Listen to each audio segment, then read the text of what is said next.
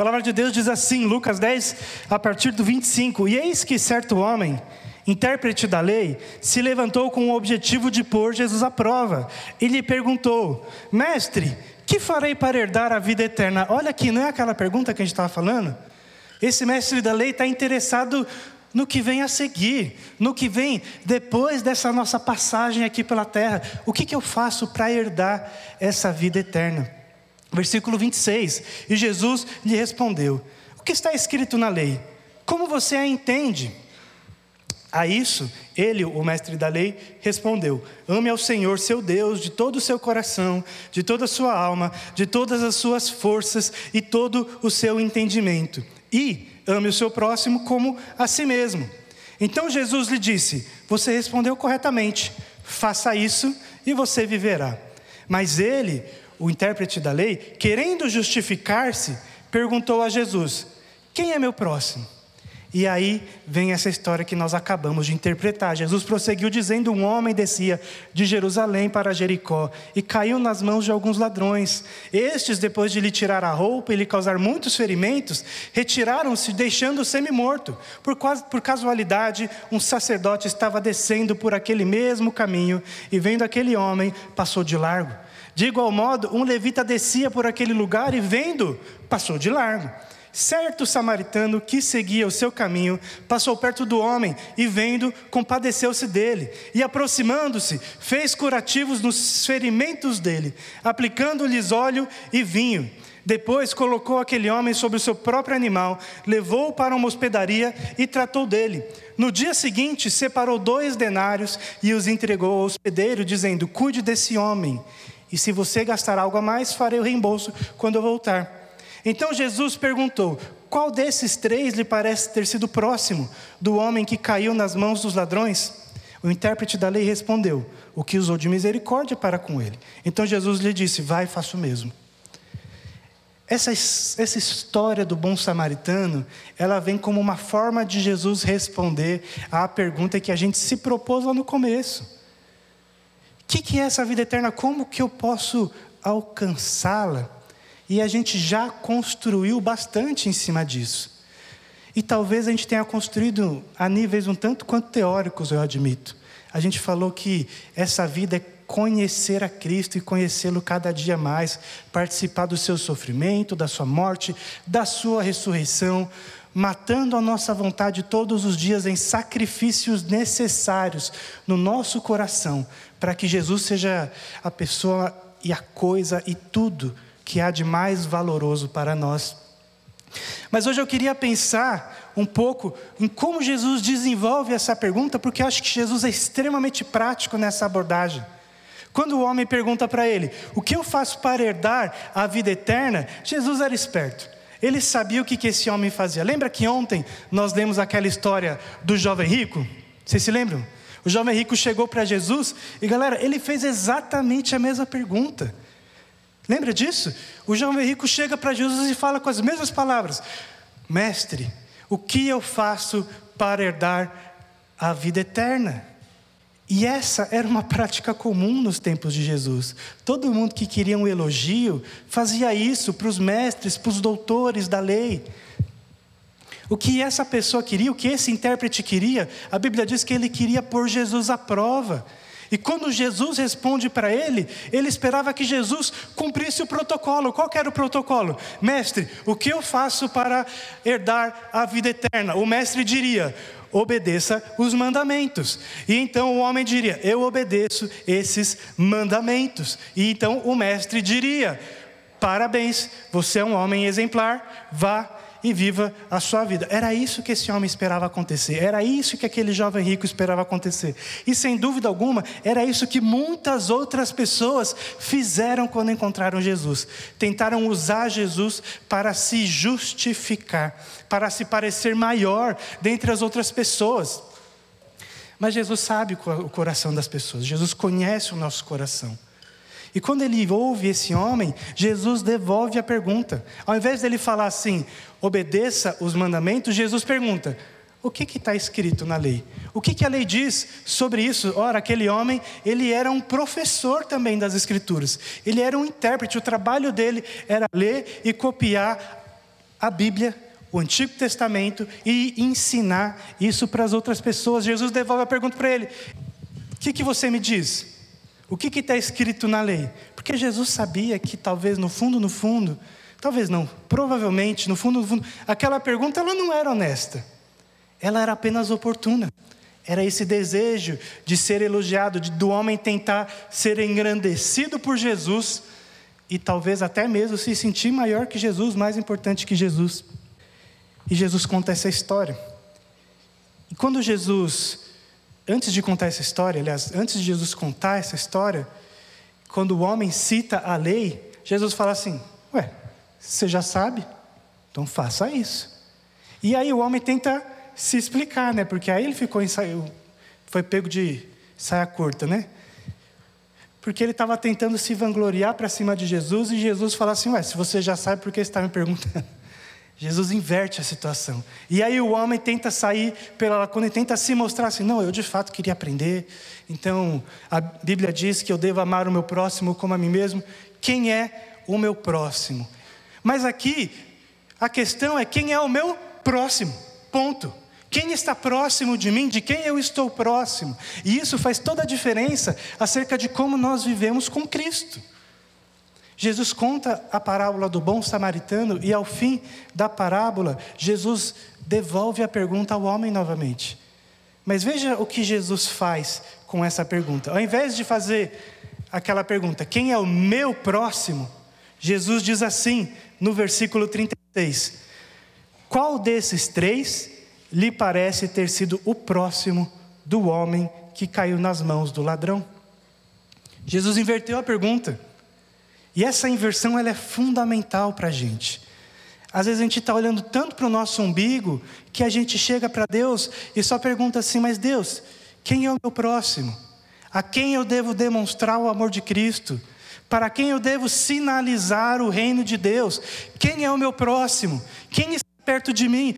Poxa, mas Deus não está me dando oportunidades de viver a minha fé, viver a minha vida cristã. É isso que esse intérprete da lei estava pensando. Quem é o meu próximo? A resposta óbvia, sabe qual seria? Ué, seu próximo é a galera que mora na tua casa, que mora na sua igreja. E essa resposta não está errada. Essa resposta das pessoas que literalmente estão próximas de você, ela está certa mas ela não é o bastante. Quando a gente pensa, ah, eu tenho que amar o meu próximo, normalmente a gente está perto de quem a gente já gosta, não é verdade? A gente fica perto. A gente está com os nossos familiares, a gente está com o nosso grupo de amigos, a gente se junta. Os próximos normalmente são aqueles a quem nós gostamos. Mas o que Jesus diz é o seguinte: ao invés de você pensar em quem está próximo de você, o que é extremamente conveniente, de quem você está próximo. Você é próximo de quem? Jesus faz a gente parar de olhar para nós mesmos e nós sermos o centro do nosso universo para olhar para o outro. Esse outro, talvez eu não o considere o meu próximo. Mas será que eu deveria ser o próximo dele?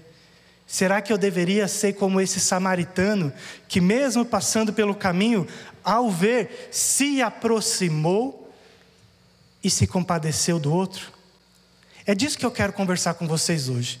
A gente precisa, se a gente quer andar com Cristo e conhecer mais a Cristo, a gente precisa tirar o foco de nós mesmos e sermos capazes de olhar para o outro e as necessidades do outro e o que o outro precisa e como eu posso servir ao outro e não como que o outro me serve.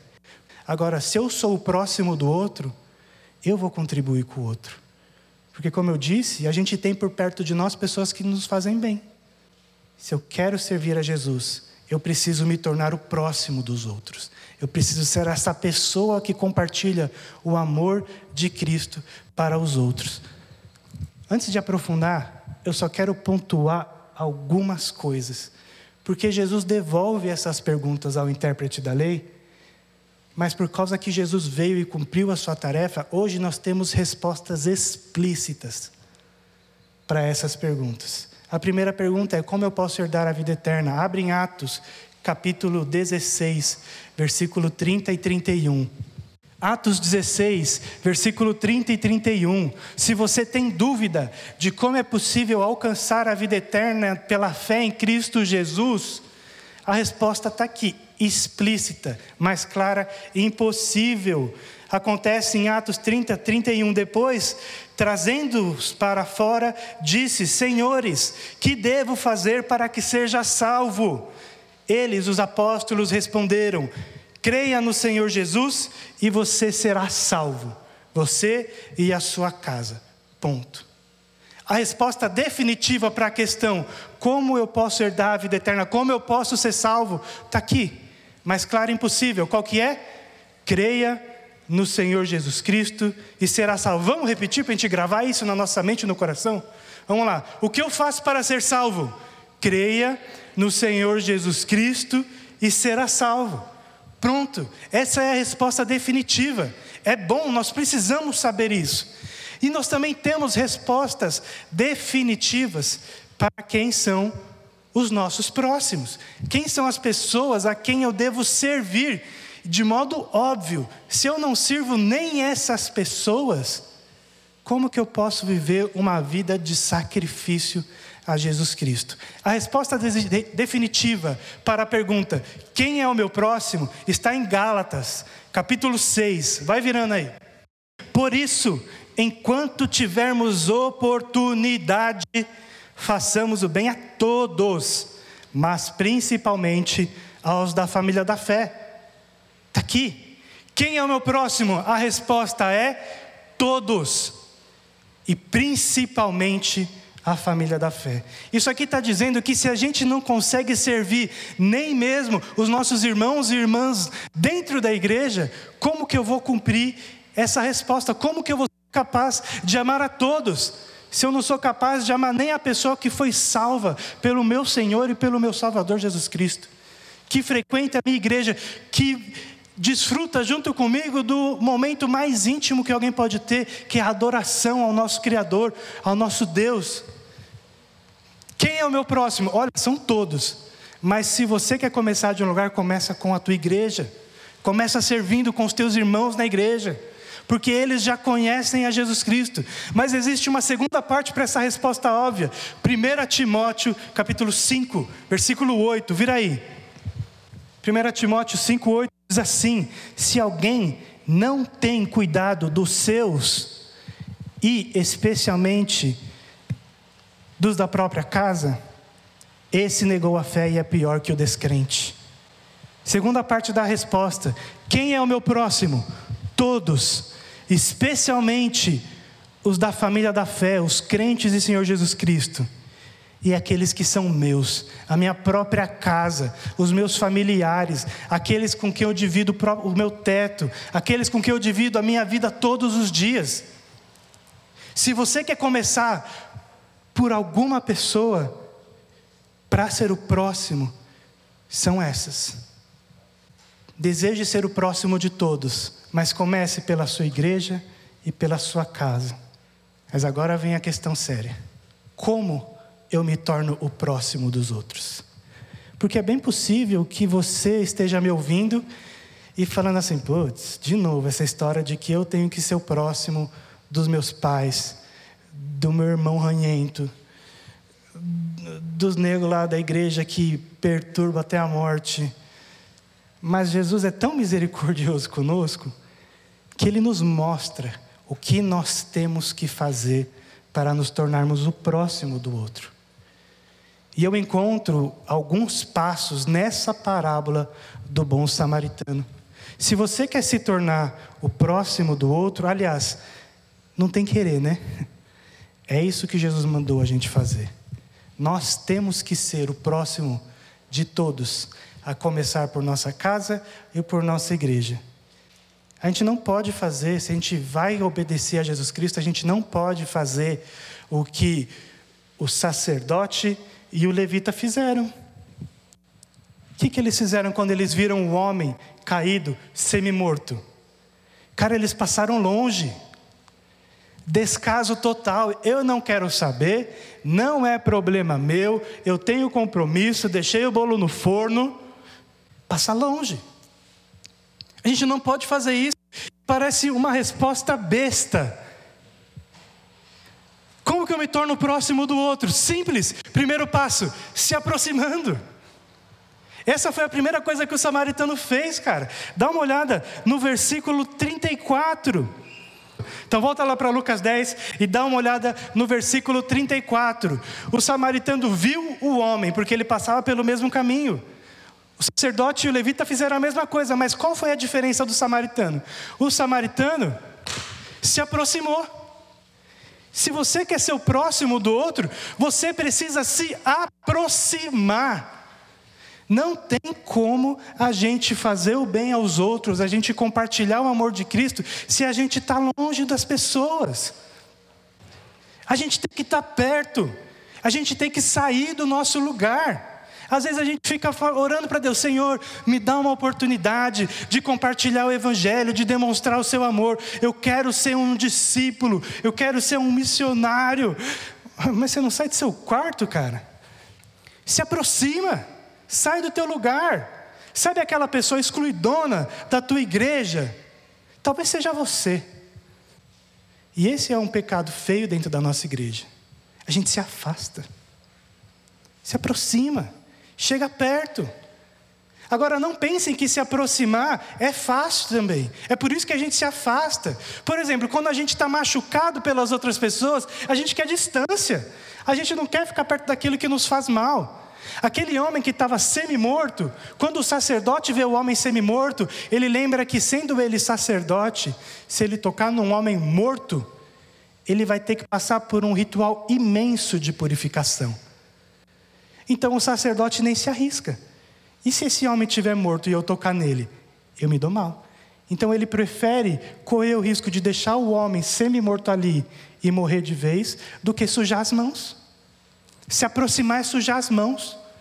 Se aproximar é sentar do lado do cara fedido, é sentir o cheiro, é ser considerado chato por andar com as pessoas chatas.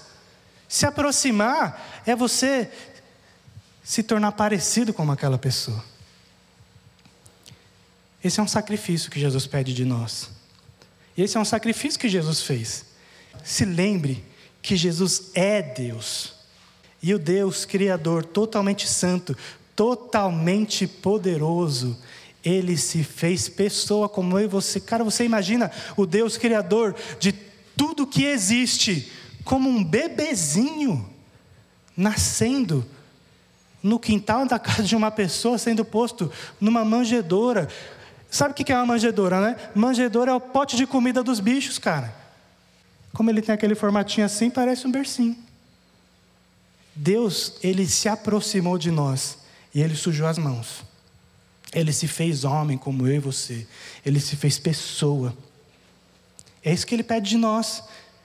O primeiro passo que a gente precisa ter para começar a viver o sofrimento, a morte e a ressurreição de Jesus é se aproximar das pessoas, das pessoas que mais precisam.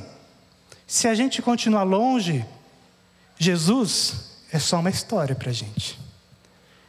Agora, se a gente quer viver a vida de Cristo, a gente precisa se aproximar dos outros, a gente precisa se fazer próximo, literalmente. Não dá, não dá para viver a nossa vida cristã longe dos outros. O segundo passo é que, ao nos aproximarmos, haverão consequências. Alguém vai ter que pagar essa conta.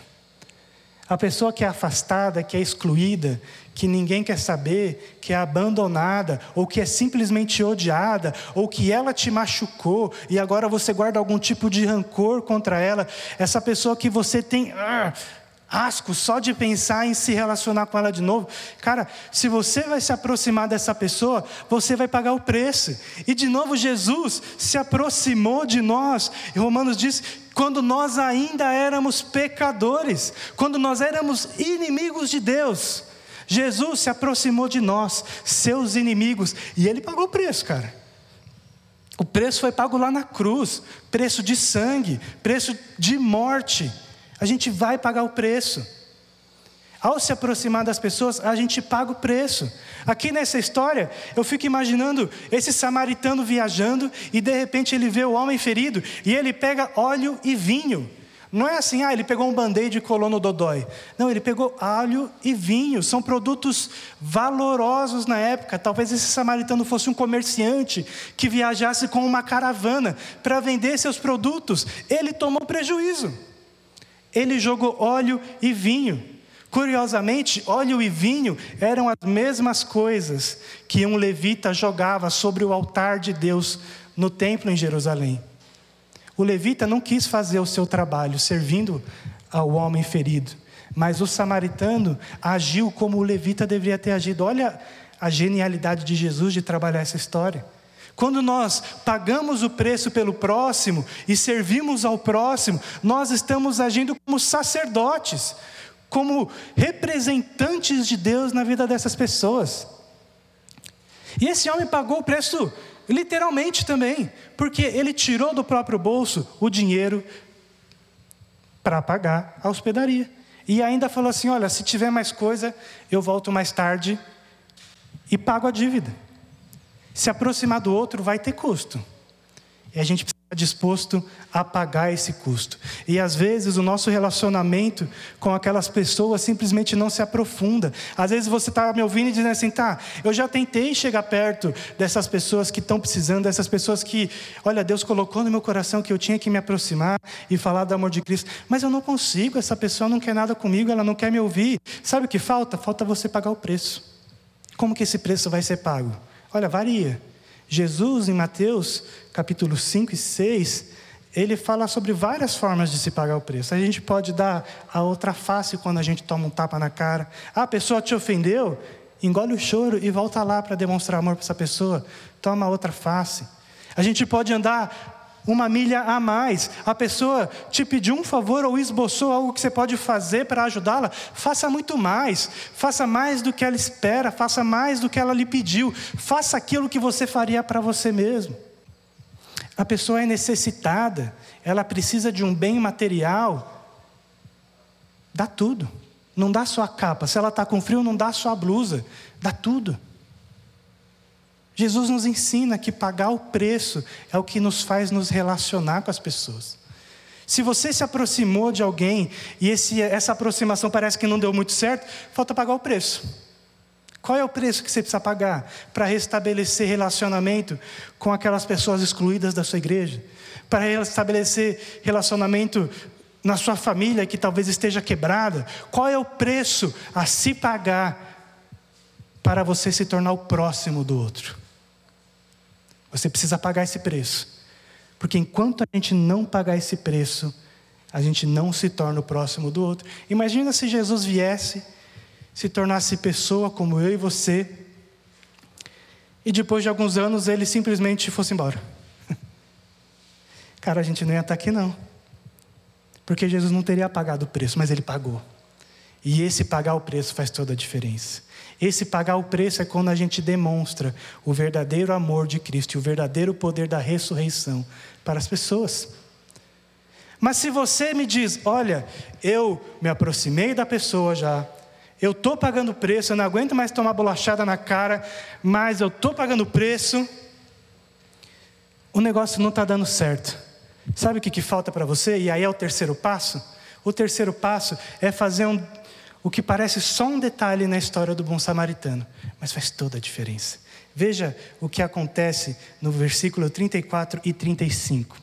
E aproximando-se, fez curativos nos ferimentos dele, aplicando-lhes óleo e vinho. Depois colocou aquele homem sobre o seu próprio animal, levou-o para uma hospedaria e tratou dele.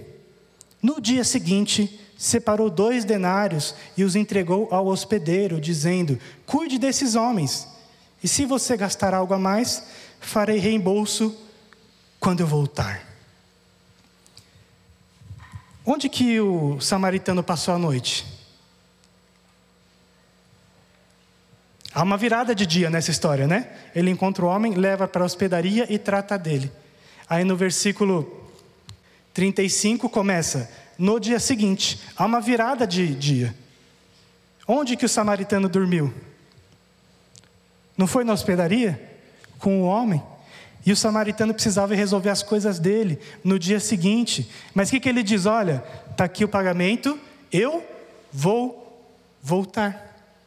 Detalhe sutil, mas que faz toda a diferença é permanecer com o meu próximo.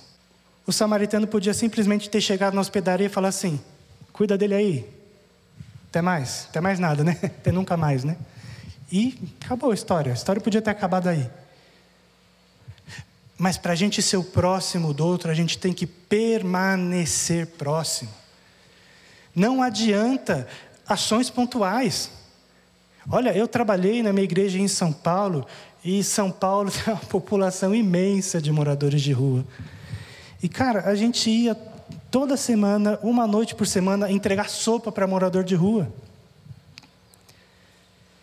Olha, as pessoas se alimentavam aquela noite. Mas aquilo não deu resultado nenhum, sabe por quê? Porque a gente só ia lá, que uma horinha por semana, entregava um alimento para essa galera e depois sumia. A gente nunca voltava. Aliás, a gente voltava na, mesma, na semana seguinte, mas só para fazer a mesma coisa, só para dar de novo a comidinha, fazer uma oração, e aí a gente sumia. Se a gente quer ser o próximo do outro, a gente tem que permanecer, tem que insistir. É difícil, é gastar tempo com as pessoas. Uma ação pontual não é suficiente. Não basta assim, poxa, mas eu já tentei conversar com a pessoa uma vez. Poxa, mas eu já pedi perdão. Poxa, mas eu, eu já tentei servi-la. Uma vez eu até ofereci pagar um lanche para ela. Permaneça, continue, volte. Esse é o segredo de sermos o próximo um do outro. A gente é muito rápido em desistir das pessoas, cara. As pessoas que a gente não gosta muito, a primeira resistência que, gente, que ela demonstra, fala assim: ó, eu fiz minha parte. Ela que não quis. Tchau e benção. Não, a gente tem que permanecer. Imagine se a primeira vez que alguém questionasse Jesus, Jesus falasse assim: ah, mano, caramba, né? Eu estava lá, essência de Deus, com o Pai e o Espírito, plena glória, vim aqui, virei ser humano, igual vocês, com CC e tudo mais. E você não quer me ouvir, irmão? Imagina se Jesus desistisse na primeira resistência. De novo, nós não estaríamos aqui. Mas a gente precisa permanecer e Jesus permanece conosco. Jesus diz, eu quero que você abra esses textos comigo. Jesus diz em João 14, 3, olha o que ele diz. João 14, 3. Jesus diz: E quando eu for e preparar um lugar, o que, que ele vai fazer? Voltarei e os receberei para mim mesmo, para onde eu estou, para que onde eu estou, vocês estejam também. Veja que Jesus foi e voltou. Jesus está presente entre nós e um dia Ele vai vir nos buscar fisicamente, Ele vai nos dar novos corpos para morar diante da presença dEle. Mas o seu Espírito está entre nós, Jesus está conosco, como eu falei para vocês, Ele prometeu: onde houver dois ou três em meu nome, ali estarei. João 14, 28, veja o que ele diz: Deixo, aliás, vocês ouviram que eu disse, Vou e volto para junto de vocês. Se vocês me amassem, ficariam alegres com a minha ida para o Pai, porque o Pai é maior do que eu. Jesus foi para poder nos levar com Ele. E Jesus diz algo que a gente precisa aprender a dizer: Eu vou e volto. Eu vou e volto. A gente precisa permanecer com as pessoas, a gente precisa insistir. Mateus 28, abre aí. Versículo, a partir do versículo 18, antes de Jesus ascender aos céus, ele disse assim para nós: Jesus aproximando-se, falou-lhes e disse: Toda autoridade me foi dada no céu e na terra, portanto, vão e façam discípulos de todas as nações, batizando-os em nome do Pai, do Filho e do Espírito Santo, ensinando-os a guardar todas as coisas que tenho ordenado a vocês. E eis que estou com vocês todos os dias, até o fim dos tempos. Jesus permanece conosco. Talvez a gente não o veja, mas Ele está conosco. Jesus permanece. Não é porque você não enxerga que ele não está, porque ele está. Ele disse, e Deus não mente. Permaneça, faça como Cristo, que se aproximou de nós que precisávamos dele. Pagou a conta, nos perdoou, mesmo que isso levou à morte. E a partir do momento que a gente paga a conta, permaneça. Não ache que uma ação pontual vai resolver o problema. Não ache que porque você fez um favor para uma pessoa, ou porque você fez uma boa ação, você se tornou próximo do outro, você cumpriu a sua missão, você fez a sua boa ação do dia, está tudo resolvido. Não, a gente tem que agir como Jesus, e Jesus permanece.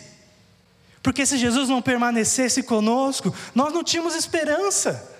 Como que a gente vai vencer esse nosso desejo carnal, se não pela força de Jesus que permanece conosco? A gente precisa permanecer com o Senhor e permanecer com o nosso próximo, assim como Jesus faz conosco. Se você quer dar o próximo passo na direção de Jesus, eu te disse então três dicas de como se tornar o próximo do outro. O passo 3 inicia uma caminhada que provavelmente vai durar a vida toda. Permaneça, insista, não desista, mesmo que você tenha que constantemente pagar a conta. É isso que Jesus fez por nós. Quando Jesus conta a parábola do bom samaritano, ele está praticamente contando a sua própria história. Os samaritanos e judeus se odiavam, eram inimigos. O judeu, ali, semi-morto, entregue à morte. O inimigo do judeu, o samaritano, chegou até ele, se compadeceu dele, se aproximou, pagou a conta e permaneceu com ele. Jesus olhou para nós, afundados no nosso pecado, inimigos de Deus, e veio até nós, se compadeceu de nós, se aproximou de nós, pagou a conta com morte na cruz e permanece conosco porque Ele ressuscitou e um dia Ele vai voltar para buscar a mim e a você, porque Jesus permanece. Que sejamos permanentes na vida daquelas pessoas que Deus está nos mandando nos aproximar. Esse é o próximo passo. É isso que a gente precisa fazer. E o meu desafio para você hoje é fazer como esse como esse samaritano, se aproximar da pessoa em dificuldade. E, em última instância, fazer como Jesus, que se aproximou de nós, pagou a conta e permanece conosco. É por isso que ainda hoje existe a possibilidade de salvação pela fé em Jesus Cristo.